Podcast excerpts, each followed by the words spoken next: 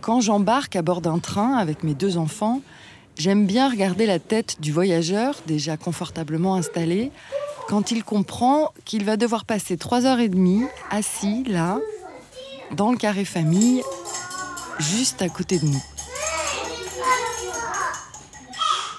Il y a d'abord un voile de désespoir qui passe dans ses yeux, et puis en général, il prend illico la fuite vers le wagon-bar. Ou alors, il s'enfonce un casque dans les oreilles, et ensuite, pendant tout le voyage, il soupire dès qu'il y a un crayon de couleur ou un pépito qui tombe par terre.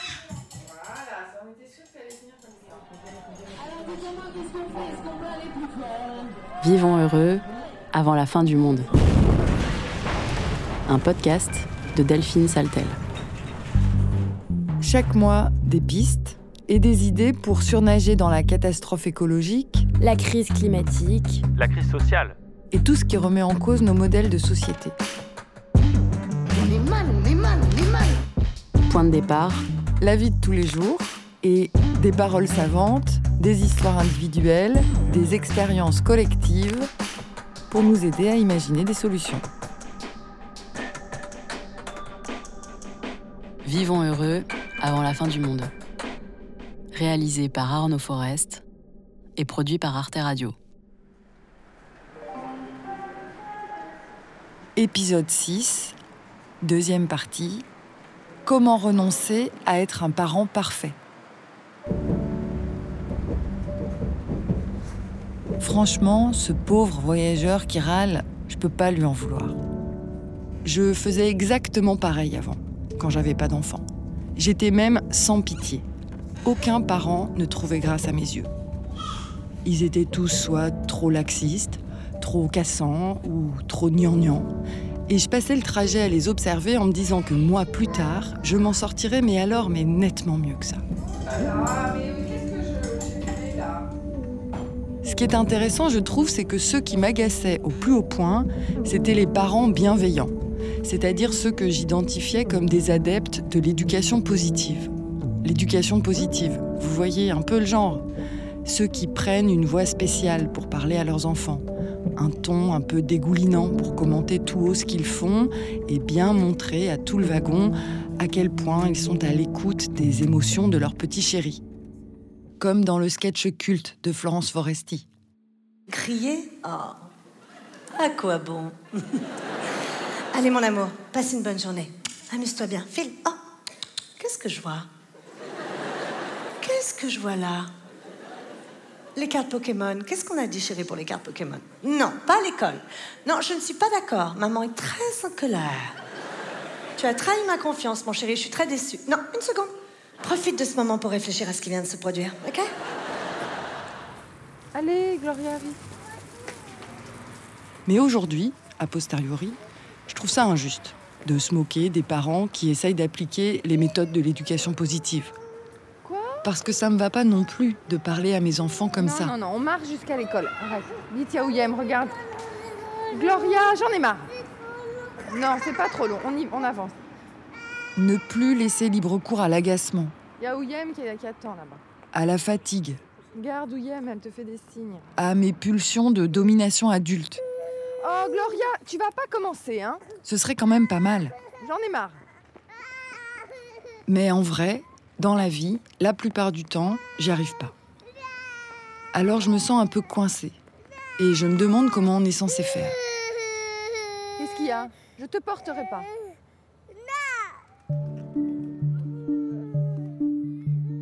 Dans cet épisode, je voudrais essayer de comprendre ce que c'est exactement l'éducation positive. Pourquoi c'est devenu un nouvel idéal de fonctionnement alors que c'est si difficile à mettre en pratique? Est-ce que c'est juste une mode, une arnaque marketing? Qui sont les experts qui nous abreuvent de discours scientifiques sur le cerveau des bébés et la manière dont on doit leur parler? Est-ce qu'il faut faire des stages, lire des livres, apprendre la respiration ventrale pour devenir le parent parfait qui ne crie jamais? Est-ce un horizon ou un mirage destiné à nous culpabiliser sans fin et à pourrir tous les moments qu'on passe avec nos enfants? Alors attends, c'est quoi cette clé là et 2, et 1, 2, 3. Allez, c'est parti, mon kiki. Pour commencer, je me suis dit que ce serait pas mal de comprendre déjà d'où ça nous vient, l'éducation positive. Et j'ai rappelé Isabelle Roskam, la psychologue clinicienne qui m'avait parlé du burn-out parental dans l'épisode précédent. Il faut vraiment prendre conscience à l'échelle de l'histoire que euh, jusque la fin du 19e siècle, en fait, les enfants, tout le monde s'en fout. Enfin, à peu près tout le monde s'en fout. Et il faut attendre la fin du 19e siècle, par exemple, pour qu'en France, il y ait une loi qui interdise qu'on envoie les enfants de moins de 12 ans plus de 12 heures travailler sous terre. Et un siècle après, tout le monde s'indigne parce qu'ils ont des devoirs à faire à la maison. En une centaine d'années, l'enfant, il a changé du tout au tout dans son statut. Alors d'après Isabelle Roskam, c'est pas évident d'identifier ce qui précisément serait à l'origine de l'éducation positive, parce que ça s'inscrit dans un processus historique complexe. Plein plein de choses différentes ont joué, même des trucs auxquels on pense pas forcément. Par exemple, les guerres. Dans le contexte de la Deuxième Guerre mondiale, il y a tous ces enfants orphelins qui vont être placés dans des institutions et un psychiatre, René Spitz à l'époque, qui va observer le phénomène d'hospitalisme. Le phénomène d'hospitalisme, c'est que bon, finalement, ces enfants qu'on veut garder en vie, quand ils n'ont plus d'adultes pour s'en occuper, on va les mettre dans des institutions pour éviter qu'ils meurent. Et là, on va les nourrir, les loger, les blanchir. Sauf que, quand on les observe, on voit que les enfants se laissent mourir. Pourquoi? Parce qu'en fait, ils n'ont pas de soins affectifs, dira le psychiatre. Et donc, il va dire, et les gars, c'est pas seulement les tenir en vie en leur donnant un bouffer, mais il faut une, une nourriture affective aussi. Les enfants, ça peut pas grandir sans nourriture affective. Bon, alors raconte-moi ce que tu as fait à l'école aujourd'hui. J'étais sage. Bon, bah ça, ça me fait plaisir. Et puis, à part être sage, qu'est-ce que tu as fait? Donc ces théories sur, euh, sur l'attachement, sur les besoins affectifs, etc., vont amener une centration sur l'intérêt, le développement de l'enfant et la psychologie de l'enfant qui va vraiment décoller à cette époque-là, puisque avant la psychologie s'intéresse surtout aux adultes. Mais à partir de là, avec les travaux de Zazo et tout ça, donc ça c'est deuxième moitié du XXe siècle, il y a un vrai intérêt sur l'enfance en tant que période de la vie, à part entière. Et une psychologie qui va s'intéresser à cette période-là et va mettre en évidence toutes sortes de mécanismes, de processus, et surtout montrer que euh, quand l'enfance se déroule bien, ça a plein de bonnes conséquences pour la suite de la vie. Et donc, si on veut faire des adultes accomplis, il faut prendre soin des enfants. Et là, c'est une nouvelle focalisation sur quels sont tous les besoins de l'enfant et comment les, les- les- les parents doivent bien prendre soin de ces besoins. Tu viens de me parler de ce que tu avais fait à l'école. Mais non, mais laisse-moi mon tranquille, mon chewing-gum. Mais moi aussi j'en veux. Et Toi, tu manges ton gâteau du goûter. Et ce processus, il va aboutir en 89 à la Déclaration des droits de l'enfant. Quand on la lit, en fait, c'est un vrai tournant de l'histoire parce que il y a évidemment l'enfant qui est au centre et on va parler de l'intérêt supérieur de l'enfant. L'enfant, c'est plus celui à qui on va imposer des choses. C'est un enfant, c'est un être de droit qui a droit à plein de trucs, qui a droit à choisir ses études, à choisir ses amis, à choisir sa religion, à, être éduqué, à être aimé, à être entouré, à avoir un abri, etc., etc. Pour que l'enfant puisse être un être de droit, il faudra que quelqu'un permette qu'il exerce ses droits. Et donc là, il y a toute une série de devoirs qui sont assignés aux parents qui sont en première ligne. Et là, quand on lit, on se dit waouh, être parent, c'est quand même pas cool. il y a beaucoup de choses à faire. Alors, quand elle dit ça, Isabelle Roskam, que c'est pas cool, qu'il y a beaucoup de choses à faire, évidemment, l'idée, c'est pas d'être nostalgique du bon vieux schéma autoritaire des familles. Taloche, brioche font les bons mioches. Sous prétexte que c'était moins prise de tête pour les parents. Non. Mais plutôt de nous faire prendre conscience que ce principe de l'intérêt supérieur de l'enfant, on a beau être tous complètement d'accord avec, c'est quand même un projet de société hyper exigeant et aussi très récent à l'échelle de l'histoire humaine. Donc, collectivement, ce serait un peu présomptueux de faire comme si on allait mettre ça sur pied, vite fait tranquille, d'un coup de cuillère à peau. Dans la déclaration, c'est dit que les parents, ils ont la responsabilité de permettre à l'enfant d'optimiser son développement dans tout son potentiel. Euh, sur le plan moteur, social, cognitif, donc on fait toute la liste hein, de tout ce que les parents sont supposés faire pour permettre à l'enfant de donner le plein potentiel de tout ce qu'il est, à tous les niveaux. Donc on n'est plus, comme dans les générations d'avant, des parents qui peuvent imposer à l'enfant de reprendre la ferme familiale, de devenir avocat parce que papa est avocat, de croire en Jésus ou en Mohamed ou tout ce que vous voulez. On doit en fait être des tuteurs qui permettent aux enfants de grandir et de donner à ces enfants tout ce qui est en notre pouvoir pour qu'ils s'accomplissent au niveau moteur, social, cognitif, dans toutes les dimensions de leur être. Et donc, on devient ceux par qui les enfants grandissent, mais plus ceux qui imposent. Et ça, c'est un changement de discipline majeur et un changement dans le rôle parental qui est majeur. Et ce qui répond à ce changement majeur dans le rôle parental, c'est l'éducation positive. Parce que c'est ça que ça veut dire positive en fait.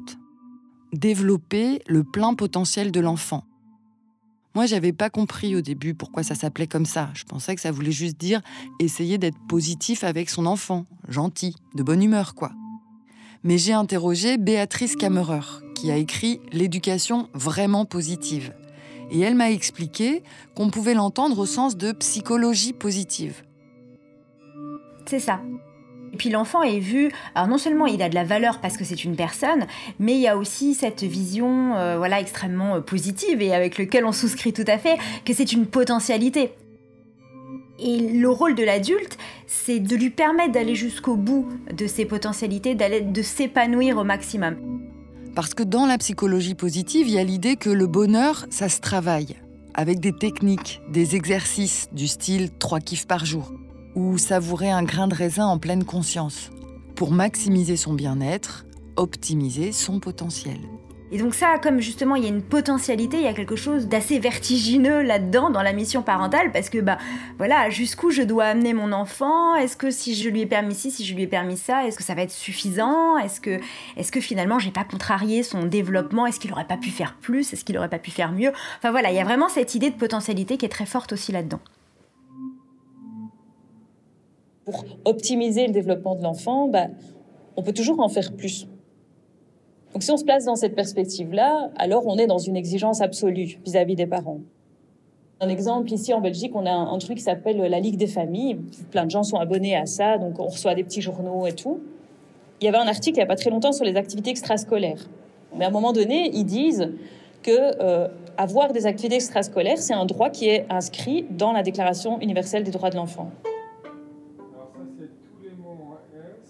Et moi, quand je lis ça en tant que parent, je me dis waouh, mais je suis un parent castrateur parce que j'ai refusé à mon enfant de faire du foot alors qu'il fait déjà du mouvement de jeunesse, du violon, que sais-je encore. Qui je suis, moi, pour empêcher mon enfant de s'épanouir Dessert sans souhaiter. Soudain.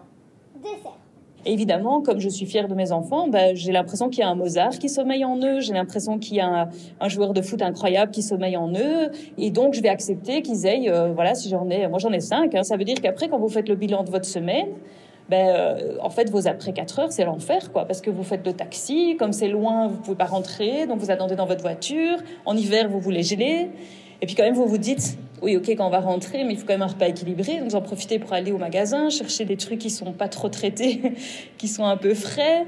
Et puis, quand vous rentrez, il est 21h et personne n'a fait ses devoirs et le repas n'est pas prêt. Et puis, tout ça finit dans les cris et les larmes parce que tout le monde est énervé. Enfin, voilà, c'est le quotidien de combien de familles. Soit tu joues, soit tu joues pas, mais. Voilà, ça déjà, c'est un premier élément qui donne à réfléchir. L'éducation positive, eh ben, c'est pas si positif que ça. Franchement, dans la série L'enfer est pavé de bonnes intentions. Mais bon, Béatrice Camerer, elle m'a aussi expliqué que c'est pas non plus un courant super bien défini, ni une marque déposée. Et que positif, on peut l'entendre de plein d'autres manières différentes. Il n'y a pas que l'optimisation, il y a d'autres principes tout aussi forts.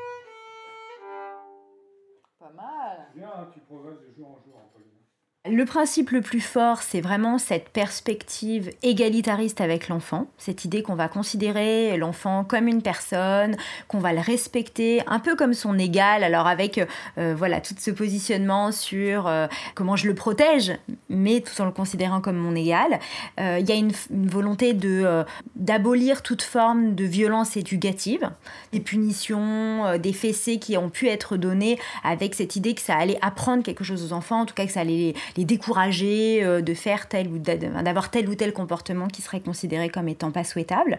On dit bah non, maintenant ça, il faut arrêter de l'utiliser, ce sont des violences éducatives, c'est pas bon pour l'enfant. Donc ça c'est très très fort dans le courant et c'est très très structurant au-delà de la qualification des actes, il y a vraiment cette idée qu'on doit, euh, en tant que parent positif, s'interroger euh, sur les, voilà, les leviers qu'on va activer pour éduquer son enfant. Est-ce qu'il relève d'une forme de violence ou pas? Et cette espèce de, d'interrogation permanente de soi avec soi-même, de, de réflexivité, c'est quelque chose qui est très important pour les, pour les, les, les personnes qui se reconnaissent dans l'éducation positive.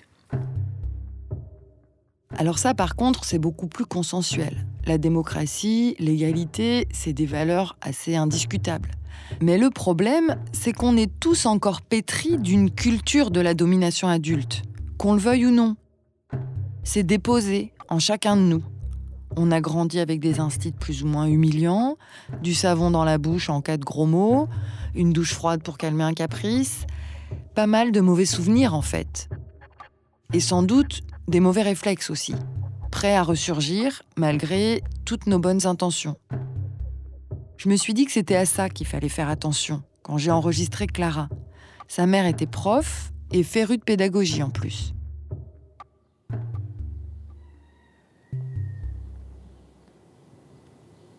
Avant de décider de faire un enfant, j'avais cette crainte-là un petit peu du rapport à, à ma mère et à mon enfance, enfin, de reproduire ce que, moi j'avais vécu, euh, tomber dans un schéma quoi.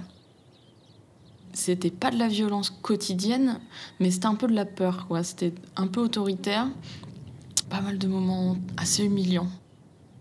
On faisait les choses euh, comme on sentait, et puis une, une bonne claque quand on en, quand on n'en pouvait plus, et puis ça faisait du bien quoi.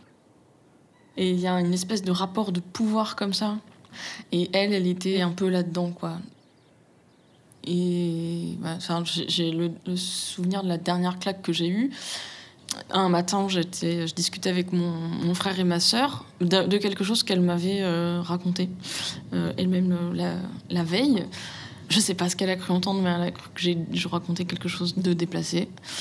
Elle était fâchée, donc elle est venue me voir en me demandant d'enlever mes lunettes pour pouvoir m'en mettre une, quoi.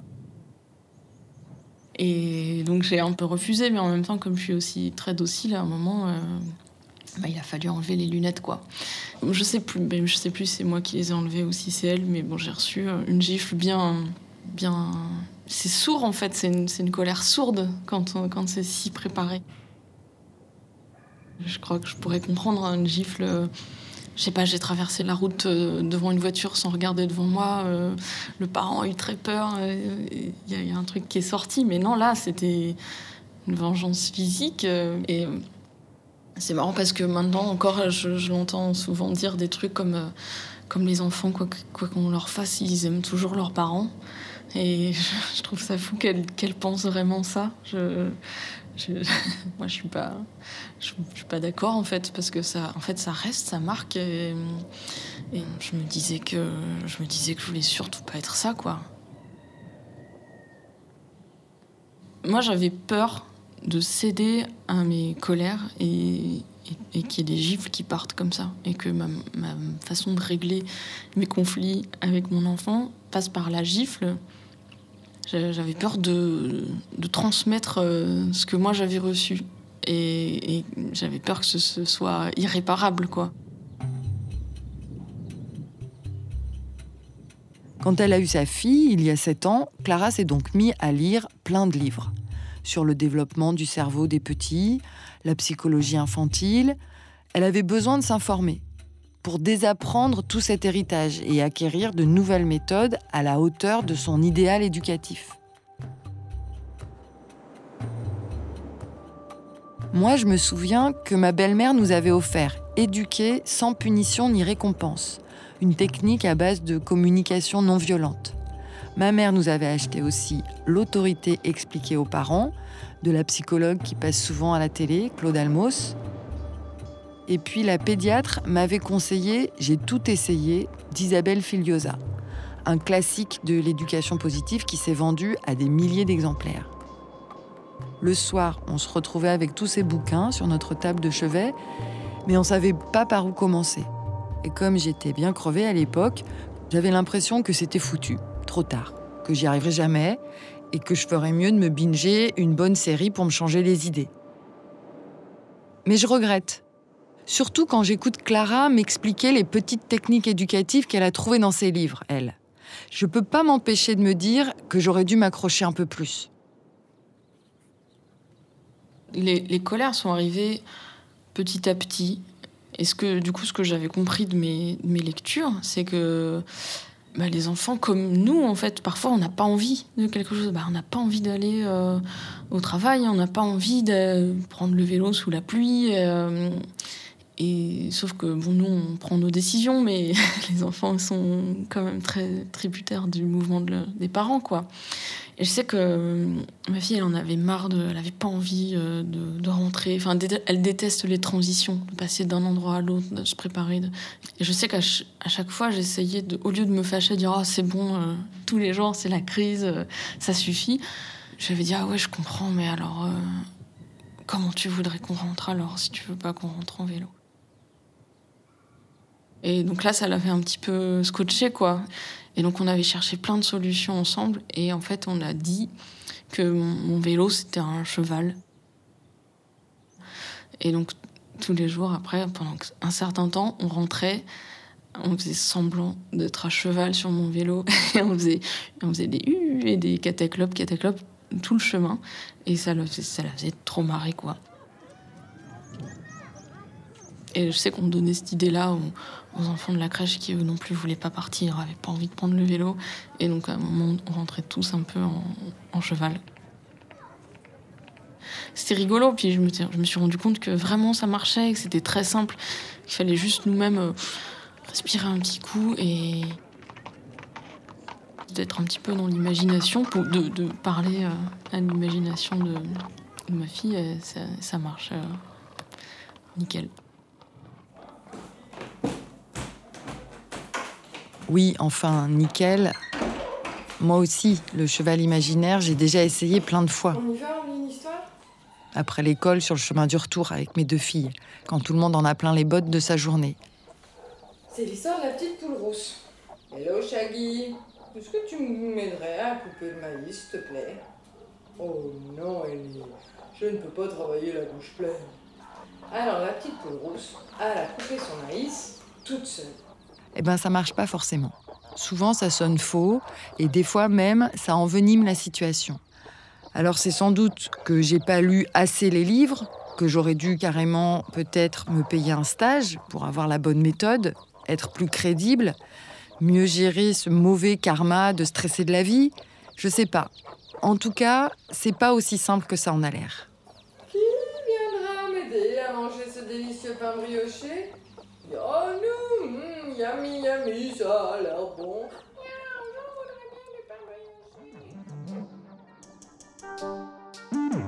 Vivons heureux avant la fin du monde.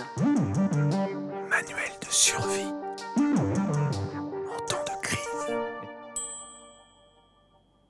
Le courant de l'éducation positive s'est particulièrement développé auprès du parent parce que ce qu'ils ont vendu, c'est la paix des ménages, c'est la sérénité à la maison, c'est la fin des conflits. Donc évidemment, euh, cette idée que euh, écouter les émotions de son enfant, les accompagner, les respecter, c'est peut-être euh, quelque chose d'efficace pour éviter les crises du supermarché, les cris dans la maison. bah, évidemment, c'est ultra, ultra vendeur. Là où il y a un malentendu, c'est que finalement, quand on regarde vraiment, quand on revient justement à ces, euh, à ces grands idéaux que promeut euh, l'éducation positive, donc euh, le principe démocratique, le, principe de respect des besoins de l'enfant, le principe de non-violence, eh ben on se rend compte que ça vise à faire des enfants qui savent ce qu'ils veulent, qui s'affirment, qui deviennent eux-mêmes, qui revendiquent leur goût, qui... et donc pas du tout des enfants qui sont sages comme des images.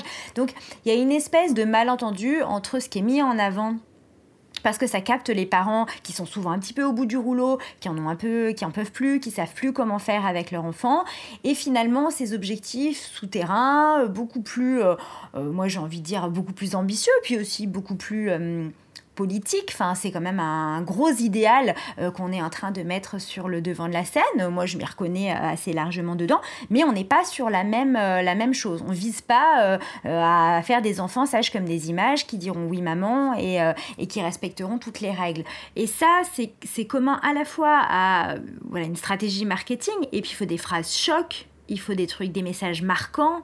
Ce que vous avez reçu de vos parents, ce sont des violences absolument catastrophiques. Si vous les reprodu- reproduisez, euh, ça va avoir un effet terrible euh, sur votre enfant et lui-même va les reproduire et en gros, ça va être la malédiction euh, pour le restant de- de- de l'humanité.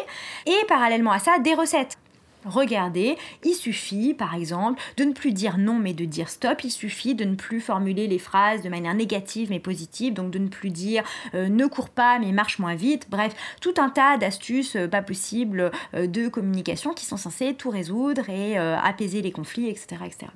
Donc, donc oui, ça renforce, ça renforce le malentendu, ça renforce la culpabilité. C'est insupportable pour un parent qui serait prêt à faire absolument n'importe quoi pour que ce soit plus le cas. Ça me fait du bien ce qu'elle vient de dire là, Béatrice Kammerer, cette histoire de malentendu. Parce qu'effectivement, si votre fille passe par une phase où tous les jours elle veut mettre sa combi short, la jaune à franges, vous êtes censé faire quoi les matins où il fait moins 3 degrés dehors et où il y a école, d'après les livres, pour arriver à lui faire enfiler un jean?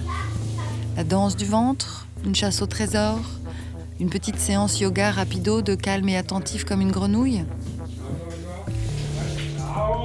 Comment j'ai pu gober que tout ça allait me simplifier la tâche? C'est mon côté bon élève. J'arrive pas à réussir mon concours du bon parent. Je me dis que c'est trop sélectif, que j'ai pas dû assez bosser le bouquin, que je suis pas au niveau, que j'aurais dû faire des fiches. Mais ça me viendrait pas spontanément à l'idée de demander des comptes au jury sur les conditions d'examen, le contenu des épreuves, le barème de notation. Heureusement qu'il y a des gens comme Béatrice Kammerer Claude Martin pour me sortir la tête du guidon et repolitiser un peu la question. On pourrait dire qu'il y a une offre telle de techniques parentales que la fonction parentale est de plus en plus, on pourrait dire, transformée en métier. C'est le parent hors sol, le parent dans un livre. Claude Martin, je ne sais pas si vous vous souvenez, c'est le sociologue qu'on a entendu dans l'épisode précédent parler de parentalité intensive. Pour lui, les experts qui nous vendent des manuels pour arrêter de traumatiser nos enfants en leur hurlant dessus, il faut s'en méfier. Pas parce qu'ils raconteraient des foutaises à l'intérieur, la plupart du temps c'est frappé au coin du bon sens leurs conseils, mais parce qu'ils nous donnent l'impression que c'est avant tout à nous, les parents, de travailler, de se former, tout seul, chacun dans notre coin, au lieu de réfléchir à la question de manière collective. Euh, Ce qui nous rend anxieux, c'est la distance euh, que l'on sait euh, exister entre l'optimum comportement parental et ce qu'on peut faire.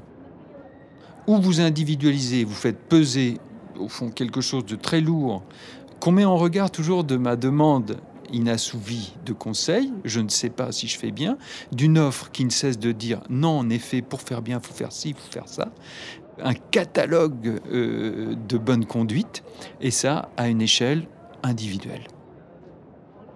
Ça, c'est un, on pourrait dire, c'est un fardeau en réalité. C'est pas du tout un soulagement.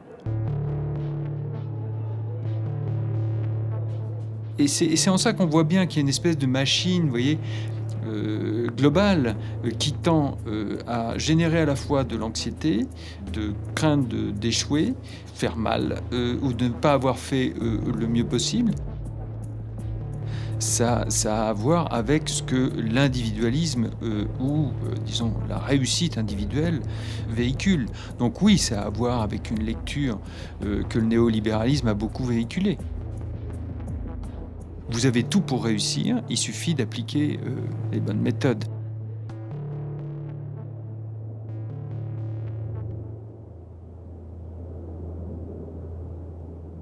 de parler à hauteur d'enfant, d'être calme, d'être douce. Je pensais avoir ça en moi. Mais je me suis retrouvée aux prises euh, bah, avec des choses euh, qu'on perçoit pas forcément avant d'être confronté à ce petit être. Est-ce qu'on sait qu'on va faire euh, de la politique avec un enfant entre guillemets? Euh, Non, ça j'avais pas, j'avais pas, j'avais pas percuté vraiment euh, que ça allait être si difficile. Donc je me suis un peu tout pris en pleine face, quoi. Elle, c'est Émilie. Elle a à peu près 10 ans de moins que moi et pour l'instant qu'un seul enfant. Mais on se ressemble. Bac plus 4, un métier qui nous intéresse, tout un petit bagage socioculturel qui nous garantissait de devenir des mères qui assurent, bien dans les codes. On en était persuadé. Et puis, comme elle dit, on s'est pris le mur du réel, un peu en pleine poire. Tel qu'on nous présente les grands principes de la pédagogie positive, moi j'ai l'impression que dans le, dans le monde actuel, pandémie mise à part, c'est très difficile à appliquer.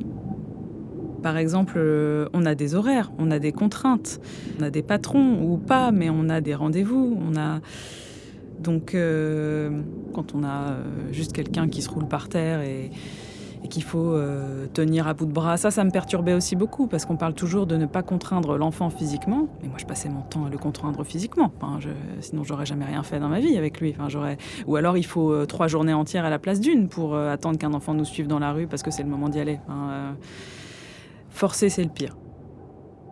J'étais tellement désarmée que je pouvais me dire, mais d'où elle vient cette règle qu'il faut à tout prix se mettre à table, en fait, au final? On met pas les coudes sur la table et on mange tous ensemble et, euh, et on se raconte la journée. Et j'avais parfois l'impression, oui, d'être dans, un, dans une espèce de cirque, de cinéma, de scène, euh, pas de la vie conjugale, mais de la vie de famille euh, rêvée, parfaite, qu'on peut voir dans les films où, oui, l'enfant vient à table, mange ses haricots verts. Ou ne les mange pas, ne veut pas les manger, mais au moins il goûte parce qu'il est bien élevé. Et oui, euh, on a tous cette idée-là dans la tête, euh, parfaite. Et... Donc euh, il y a cette espèce de paradoxe en fait qui fait que il y a des moments dans la vie où cette scène-là, elle n'est pas possible. Elle ne peut pas exister. Et j'ai mis du temps à comprendre ça.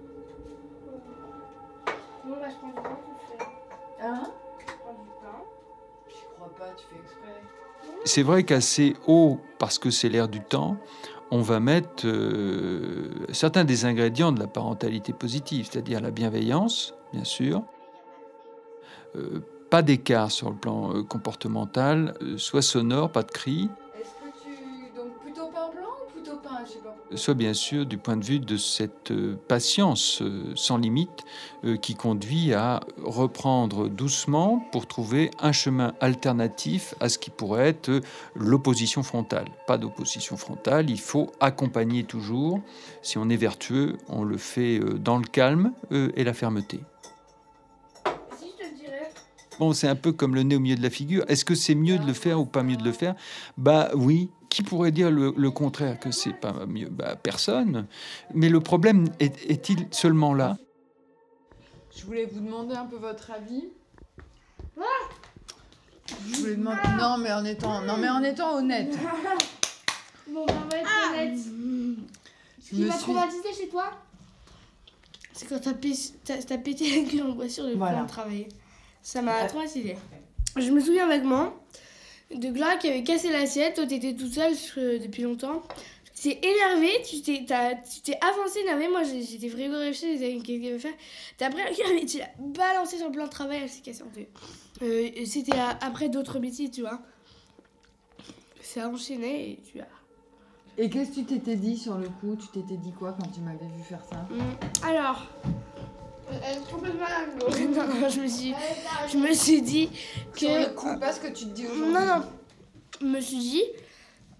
Oula, ça va chauffer après. euh, elle, est, elle est énervée. Tu t'en souviens, toi? Bah moi je m'en souviens très bien. hein. J'avais, euh, j'avais craqué quoi. Des fois, je me demande si ça m'a pas fait du bien aussi, de me retrouver en échec, de merder. J'ai glissé de mon petit piédestal, mais au moins, ça m'aura fait toucher du doigt les hypocrisies d'un système qui, d'habitude, me privilégie plutôt. Je sais pas. En tout cas, c'est ce que je me suis dit après avoir enregistré Claude Martin. Il faut euh, avoir une, définition de soi en permanence en train de faire du yoga dans votre vie et parfaitement en absorption de tout votre environnement euh, pour être dans cette bienveillance complète et totale. Mais j'ai l'impression qu'encore une fois, euh, c'est un modèle qui dit c'est à l'échelle de l'individu. Donc c'est développement personnel, pleine conscience, tout le monde dans lotus dans l'existence. Le monde dans lequel on est n'est pas du tout un monde dans lequel on appelle des personnalités en lotus et en pleine conscience. Enfin, je veux dire, c'est ou alors on n'habite pas la même planète. puisque la famille c'est pas quelque chose d'invariant, comme le parent c'est pas un invariant historique, anthropologique, invariant. Il y a des conditions dans lesquelles se déploie cette fonction. Donc, euh, si on veut intervenir, j'ai envie de dire, c'est sur ce monde extérieur. C'est un peu ce que racontent tous ceux qui critiquent euh, la pensée positive et la psychologie positive. C'est l'inversion de la pyramide de Maslow, si vous voulez. Euh, Maslow lui disait pour euh, améliorer au fond sa condition psychique, faut avoir une base qui est souvent d'ailleurs la base matérielle, c'est-à-dire il faut en effet avoir de quoi se nourrir dans son assiette, savoir qu'on a suffisamment de ressources pour subvenir à ses propres besoins et à ceux de ceux qu'on aime, et puis on augmentait et jusqu'à la, la fin, dans le haut de la pyramide, il y avait en effet cette composante du self. Avec la pensée positive, on inverse la pyramide. Hein. On commence par le bas. Euh, le bas, c'est la pointe. La pointe, c'est soi. C'est-à-dire, c'est par vous qu'il faut travailler d'abord. On ne travaille pas sur l'infrastructure, comme diraient les marxistes. Hein. On travaille sur le top, et c'est le self, le moi. Et c'est moi qui dois d'abord changer de lunettes. Hein. Vous êtes vous-même la clé de votre propre bonheur. C'est quand même une formidable pression que de nous mettre dans cette situation si c'est une affaire de méthode, l'accès au bonheur, et qu'on n'y arrive pas malgré toutes les méthodes qu'on nous donne, c'est que vous êtes vraiment soit une bille, soit pas fait pour le bonheur. Hein.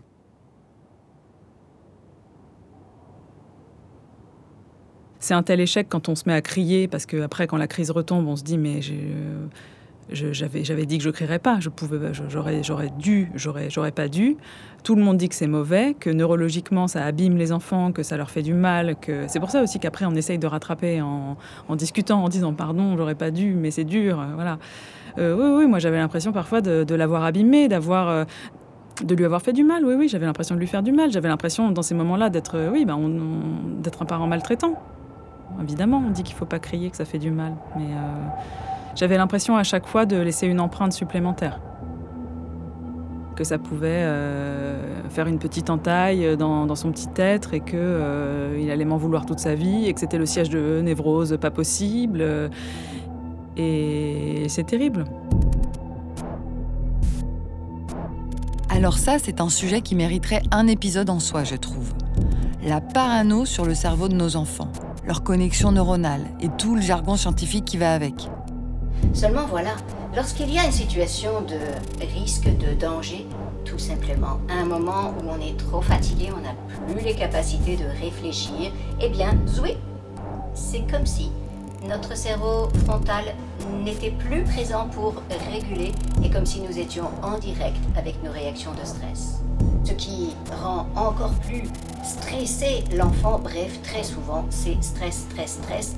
Sur l'hormone du stress, et comment on se fait bien enfumer par des discours pseudo-scientifiques à base de neurosciences, Béatrice Kammerer est assez magistrale.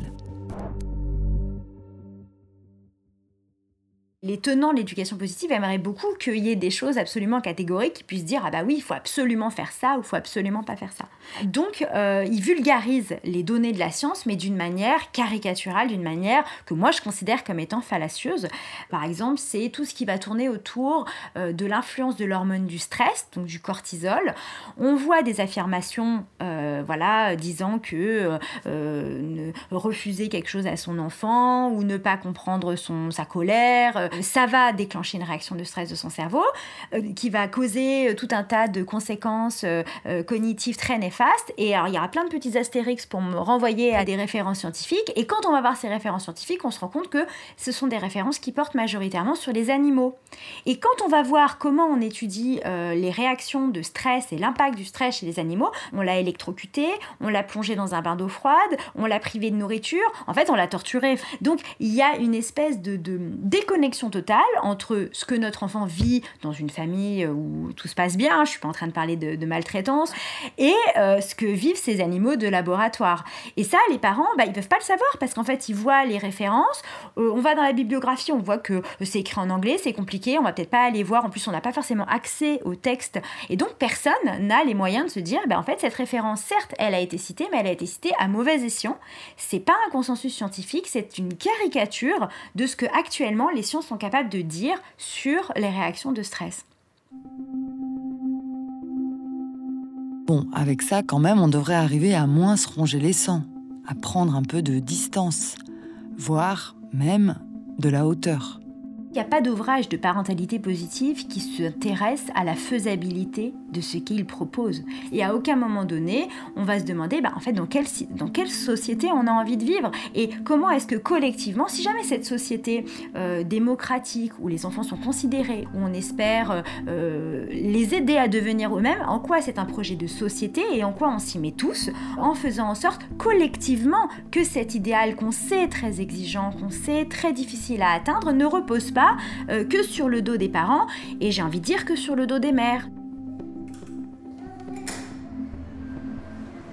Allez-y. Tu devrais fermer ton anorak. euh. À suivre Ferme ton anorak. sur arteradio.com. Parce que ça caille, hein. C'est le printemps, mais ça caille. Vivons heureux avant la fin du monde est un podcast produit chaque mois par Arte Radio. Vous pouvez l'écouter sur son site arteradio.com, son appli gratuite, SoundCloud, Deezer ou votre plateforme d'écoute préférée. Commentez, partagez, abonnez-vous au podcast et mettez-lui des étoiles pour soutenir l'émission et la planète. Allez, 1, 2, 3, ça tourne. Là, là, ça tourne là. Vivons heureux avant la fin du monde. Le podcast Arte devient un livre. Delphine Saltel s'interroge avec humour sur le couple, la sexualité et la parentalité. Pourquoi j'ai pas déconstruit mes fantasmes hétéro hyper classiques? Tout ça nous vient, l'éducation positive? Comment bien se séparer? Parce que nos bouleversements intimes sont aussi des enjeux politiques. Attends, ça se passe comment là? Vivons heureux avant la fin du monde, un livre Arte disponible en librairie.